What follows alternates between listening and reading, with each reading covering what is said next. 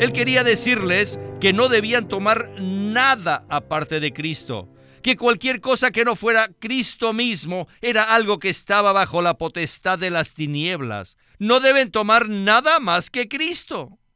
También quería decirles que debían tomar a Cristo como la buena tierra y que no debían permitir que ningún elemento extraño se introdujera en ella. Bienvenidos al estudio Vida de la Biblia con Witness Lee. Esperamos que este estudio vida los introduzca en un disfrute más profundo de las escrituras y de nuestro querido y precioso Señor Jesús. Visítenos en nuestra página de internet radiolsm.com y allí podrán escuchar gratuitamente todos los programas radiales del estudio vida. En este mensaje del estudio vida del libro de Colosenses, consideraremos una promesa maravillosa que Dios nos ha hecho como su pueblo. Dios, frecuentemente, se ha relacionado con el hombre mediante las promesas que le ha hecho. Estas promesas se iniciaron desde Génesis 3, pero no fue sino hasta el capítulo 12 que las promesas de Dios incluyeron la bendición y el deleite del hombre la promesa de Dios a Abraham se relacionaba con la buena tierra de Israel, pero el apóstol Pablo repite esa promesa en el libro de Colosenses en el contexto de la bendición y el disfrute prometido por Dios a nosotros, que somos su pueblo del Nuevo Testamento. En Colosenses 1.12 dice, dando gracias al Padre que nos hizo aptos para participar de la porción de los santos en luz. Ahora, ¿qué relación tiene la promesa que Dios le hizo a Abraham en el Antiguo Testamento con este versículo 12? Pues bien, hoy hablaremos acerca de esto en este mensaje que hemos titulado Cristo, la porción de los santos. Y nos acompaña Jameson Chen, a quien hemos invitado para ayudarnos con los comentarios. Jameson, gracias por participar en este programa. Gracias por la invitación, Víctor. Es un gran privilegio estar de nuevo en el programa para el estudio vida de Colosenses. Jameson, creemos que este es un tema muy interesante y que a la vez traerá mucha luz a todos los que lo escuchen, ya que es muy probable que muy pocos estén familiarizados con lo que hablaremos.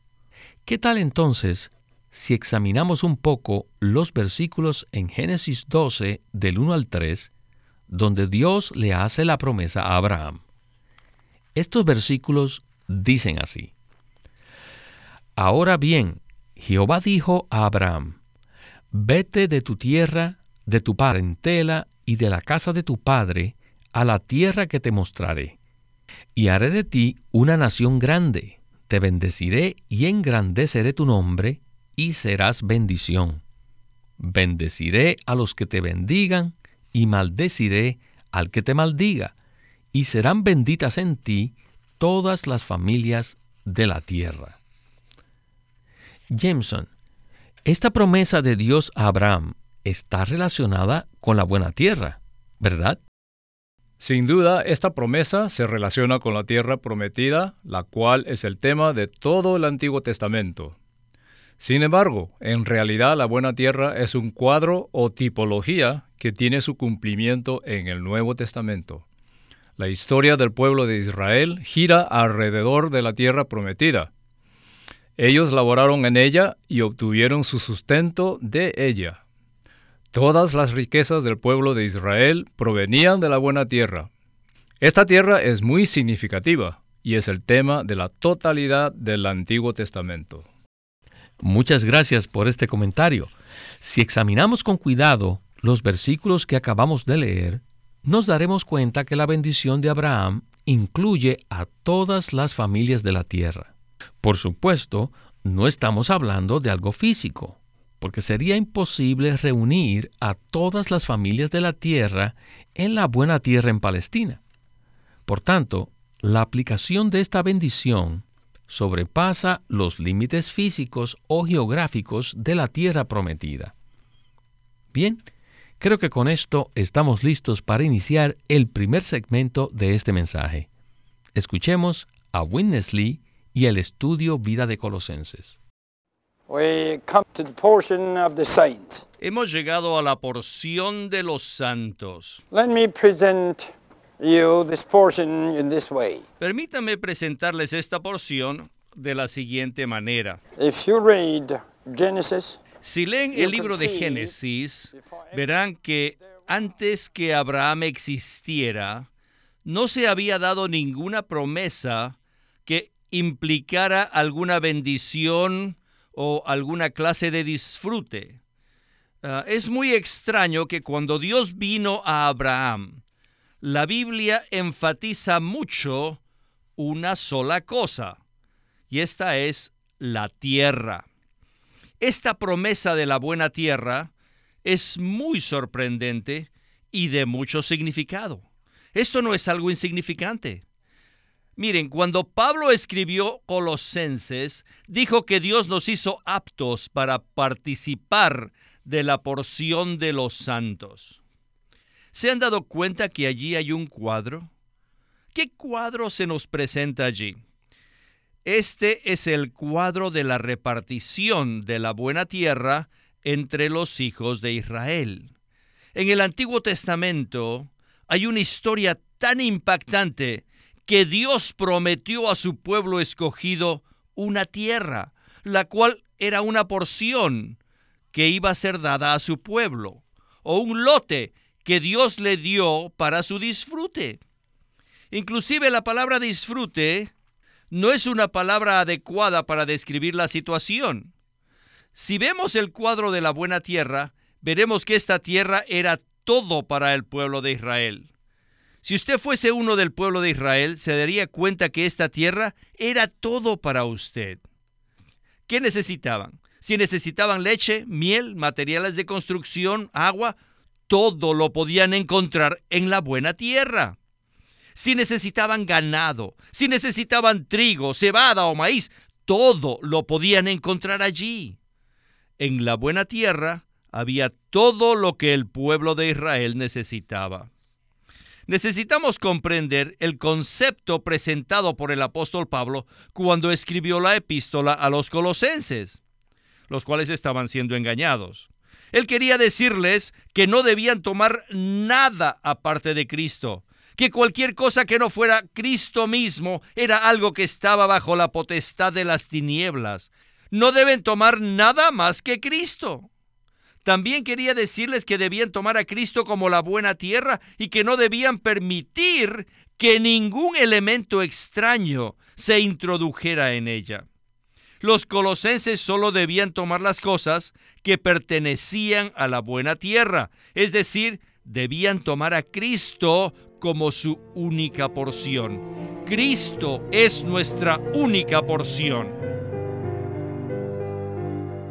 Jameson en esta porción que acabamos de escuchar, Witness Lee afirmó que la buena tierra, la cual es una parte muy importante del Antiguo Testamento, es igualmente un aspecto importante de la revelación del Nuevo Testamento. Para ello, él empleó el versículo en Colosenses 1.12, el cual dice textualmente, dando gracias al Padre que nos hizo aptos para participar de la porción de los santos en luz. La buena tierra es uno de los temas prominentes en el Antiguo Testamento. Es como una semilla que fue plantada en Génesis y que se desarrolla a lo largo de toda la Biblia. Entonces, ¿podría usted explicarnos cómo este versículo 12 de Colosenses 1 nos muestra el desarrollo de la semilla con relación a la buena tierra? Esa es una pregunta muy interesante, Víctor, cuando decimos que la buena tierra es una semilla, eso nos indica que casi todo lo que aparece en el libro de Génesis son semillas que se desarrollan a lo largo de toda la Biblia. La promesa que Dios le hizo a Abraham con respecto a la buena tierra es muy significativa y es una semilla. La promesa hecha a Adán y Eva en Génesis 3 era la promesa de la simiente de la mujer. Pero la promesa que Dios le hizo a Abraham no solo se relacionaba con la simiente, sino también con la tierra. La simiente prometida en Génesis 3.15 llega a ser la tierra en Génesis 12. Cuando el pueblo de Israel entró en Canaán, ellos no solamente heredaron la simiente, sino también la tierra. Por tanto, Cristo es tanto la simiente como la tierra. Cuando Pablo escribió la epístola a los colosenses, él ha debido tener en mente esta visión de la tierra que Dios le había prometido a Abraham. Esta promesa se convirtió en un aspecto muy importante en la vida de los israelitas. Cuando ellos entraron en la buena tierra, a cada uno se le asignó una porción de tierra. Por tanto, cuando Pablo les escribió a los colosenses que habían sido distraídos con la filosofía, la religión y la cultura, les dijo que ellos habían sido aptos para participar de la porción de los santos en luz. Eso significa que ellos tenían la capacidad de heredar una porción o un, entre comillas, lote del Cristo todo inclusivo. Pablo recurrió a este concepto de la tierra con el fin de exhortar a los colosenses para que rechazaran todo aquello que no fuera Cristo. Y nosotros, como creyentes, también somos aptos para recibir una porción de las inescrutables riquezas de Cristo. Esto es maravilloso. Así es. Y es interesante que Winnesley dijera que cualquier cosa que necesitara el pueblo de Israel lo podía encontrar en la buena tierra.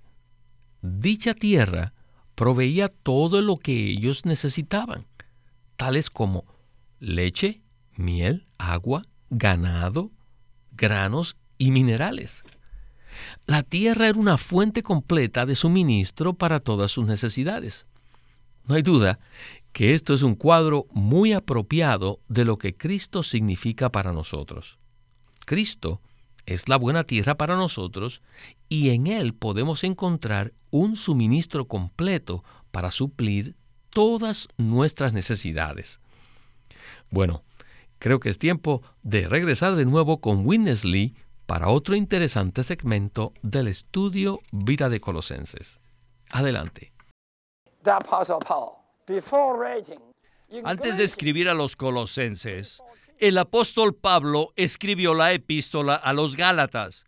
Y en 3.14 podemos ver que la bendición debe referirse a la buena tierra. Allí dice, para que en Cristo Jesús la bendición de Abraham alcanzase a los gentiles, a fin de que por medio de la fe recibiésemos la promesa del Espíritu. ¿Alguna vez habían visto que la tierra es realmente el Espíritu? El Espíritu es la buena tierra. ¿Y quién es el Espíritu? Para responder esa pregunta necesito remitirlos a Juan 7:39, que dice, pues aún no había el Espíritu, porque Jesús no había sido aún glorificado. Cuando Jesucristo fue glorificado en su resurrección y ascensión, Él llegó a ser el Espíritu vivificante. Por tanto, este espíritu no es nada menos que el Cristo todo inclusivo.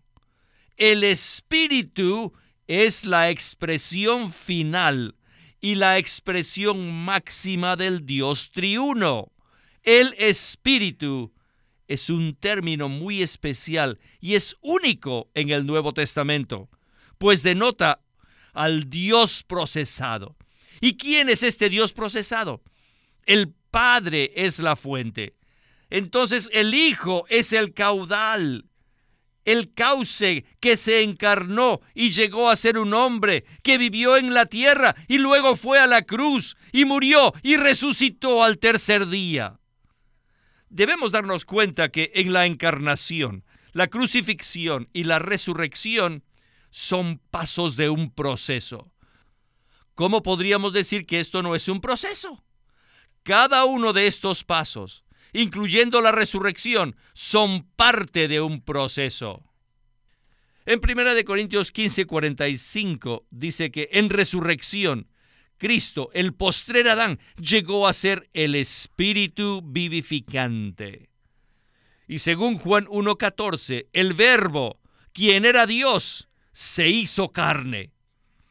Luego ese postrer Adán llegó a ser el espíritu vivificante. ¿Pueden ver esto? Mediante la encarnación, la crucifixión y la resurrección, Dios llegó a ser el espíritu vivificante. Este es el espíritu. El espíritu es la consumación final y máxima del Dios procesado. Y este no es nada menos que Cristo. El Espíritu no es otra cosa que Cristo mismo. Jameson, en el segmento que acabamos de escuchar, recibimos una revelación verdaderamente maravillosa. Primero, vimos que la tierra es un tipo de Cristo y ahora estamos viendo que el Espíritu es la realidad de la buena tierra para nosotros. Esto nos conduce al proceso que llevó a cabo el Dios triuno, el cual incluye la encarnación, el vivir humano, la crucifixión y la resurrección. Adicionalmente, escuchamos que el postrer Adán llegó a ser el espíritu vivificante en resurrección, conforme a lo que leemos en Primera de Corintios, capítulo 15, versículo 45. Este aspecto del proceso es muy poco conocido por los cristianos actualmente. No obstante, su significado tiene una tremenda importancia, ¿verdad? Sin duda, Víctor. Para que nosotros podamos experimentar a Cristo de manera completa, se necesitaba que Él llegara a ser el Espíritu vivificante. Todo el proceso por el que Cristo pasó, es decir, su encarnación, su vivir humano perfecto, su crucifixión y su resurrección está incluido en el espíritu vivificante. Muchos maestros del cristianismo argumentan que el espíritu vivificante mencionado en 1 Corintios 15:45 no es el Espíritu Santo. Eso significaría que existen dos espíritus que pueden dar vida, el Espíritu Santo y el Espíritu vivificante. No cabe duda que tanto el uno como el otro son el mismo espíritu, el cual es la consumación final y máxima del Dios procesado. En la epístola a los colosenses, Pablo hace notar que nosotros tenemos una gran herencia. Así como los hijos de Israel heredaron la buena tierra, la cual tenía un suministro completo para todas las necesidades del pueblo, Asimismo nosotros tenemos al Cristo todo inclusivo como nuestra herencia. En realidad, no necesitamos nada más.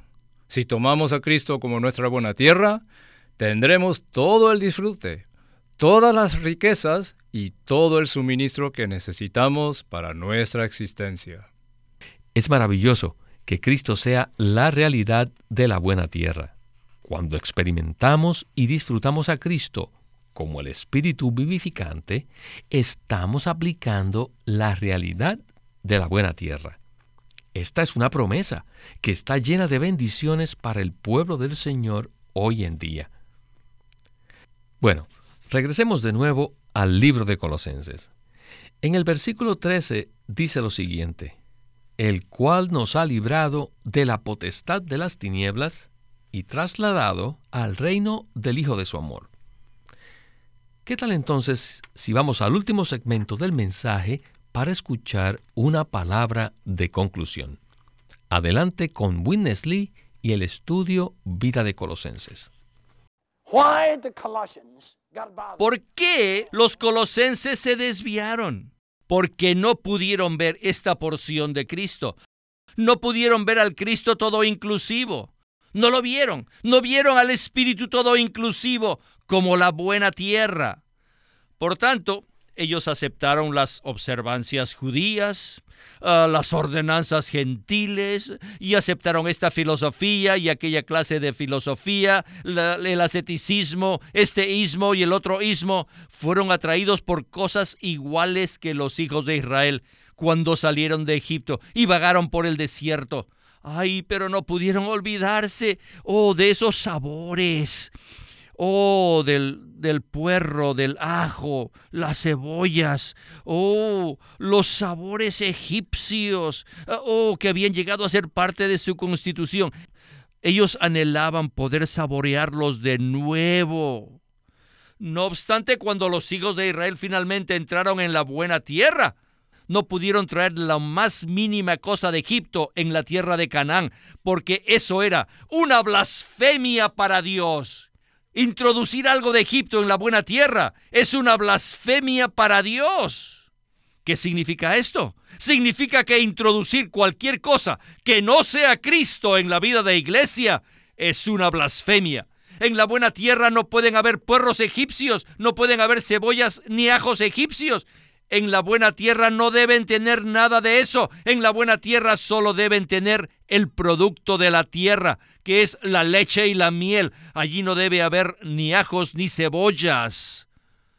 Bajo este mismo principio, en la vida de iglesia no existen cosas mundanas, sino solamente Cristo como la porción de los santos. La buena tierra es el Cristo todo inclusivo como el Espíritu vivificante para nuestro disfrute y satisfacción.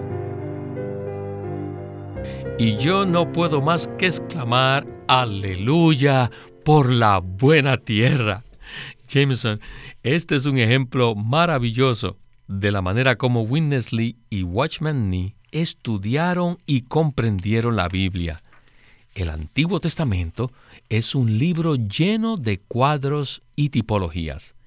Y ahora estamos viendo el mismo principio, pero en dirección contraria. Esto es, a partir de un versículo muy conocido del Nuevo Testamento, Witness Lee regresa a la tipología del Antiguo Testamento. Entonces, ¿podría usted hacernos un repaso de lo que hemos hablado y explicarnos cómo Colosenses 1, versículos 12 y 13, se conecta con el cuadro del Antiguo Testamento. Estos versículos de Colosenses son muy significativos, pero debo decir que Pablo escribió a los Gálatas antes que a los Colosenses. En Gálatas 3:14 dice, para que en Cristo Jesús la bendición de Abraham alcanzase a los gentiles a fin de que por medio de la fe recibiésemos la promesa del Espíritu. Esta bendición, sin duda, se refiere a la buena tierra. Luego, en Colosenses 1.12 dice, dando gracias al Padre, que os hizo aptos para participar de la porción de los santos en la luz. Nosotros hemos sido hechos aptos mediante la redención de Cristo, para que podamos participar de los santos en la luz. Después, en el versículo 13 dice, el cual nos ha librado de la potestad de las tinieblas y trasladado al reino del Hijo de su amor. Esta es la potestad de las tinieblas que rige el mundo actual y está tipificada por Egipto. Así como el pueblo de Israel salió de la potestad de las tinieblas en Egipto y fue transferido a Canaán, asimismo nosotros debemos ser transferidos al reino del Hijo de su amor. Los creyentes actuales somos el cumplimiento de la tipología de Israel en el Antiguo Testamento. Debemos ser sacados de la potestad de las tinieblas actuales para ser transferidos al reino del Hijo de su amor. Por una parte, Dios el Padre nos ha hecho aptos para que participemos de la porción asignada a los santos, y esto se refiere a la porción de nuestra herencia, como lo muestra el repartimiento de la buena tierra de Canaán entre los hijos de Israel como su herencia. Por otra parte, la herencia de los creyentes neotestamentarios, la porción asignada a ellos, no es una tierra física, sino que es el Cristo todo inclusivo. Cristo es la porción asignada a los santos como su herencia divina para su disfrute. Por lo tanto, es necesario que Dios nos libre de la potestad de las tinieblas, es decir, del reino de Satanás y nos traslade al reino del Hijo de su amor. De esta manera, Cristo es la cabeza del cuerpo, y nosotros, sus creyentes, somos los miembros de su cuerpo. Esto tiene como fin capacitarnos para que participemos del Cristo todo inclusivo como la porción asignada a nosotros. Aleluya. cuán maravilloso es este ministerio. Jameson, desdichadamente se nos acabó el tiempo y necesitamos terminar aquí. Pero muchísimas gracias por participar con nosotros en el disfrute del estudio Vida de la Biblia con Witness Lee. Gracias por invitarme, Víctor. Para mí ha sido una experiencia maravillosa. Este es Víctor Molina haciendo la voz de Chris Wilde, Jameson Chen la de Francis Ball, y Walter Ortiz, la de Winnesley.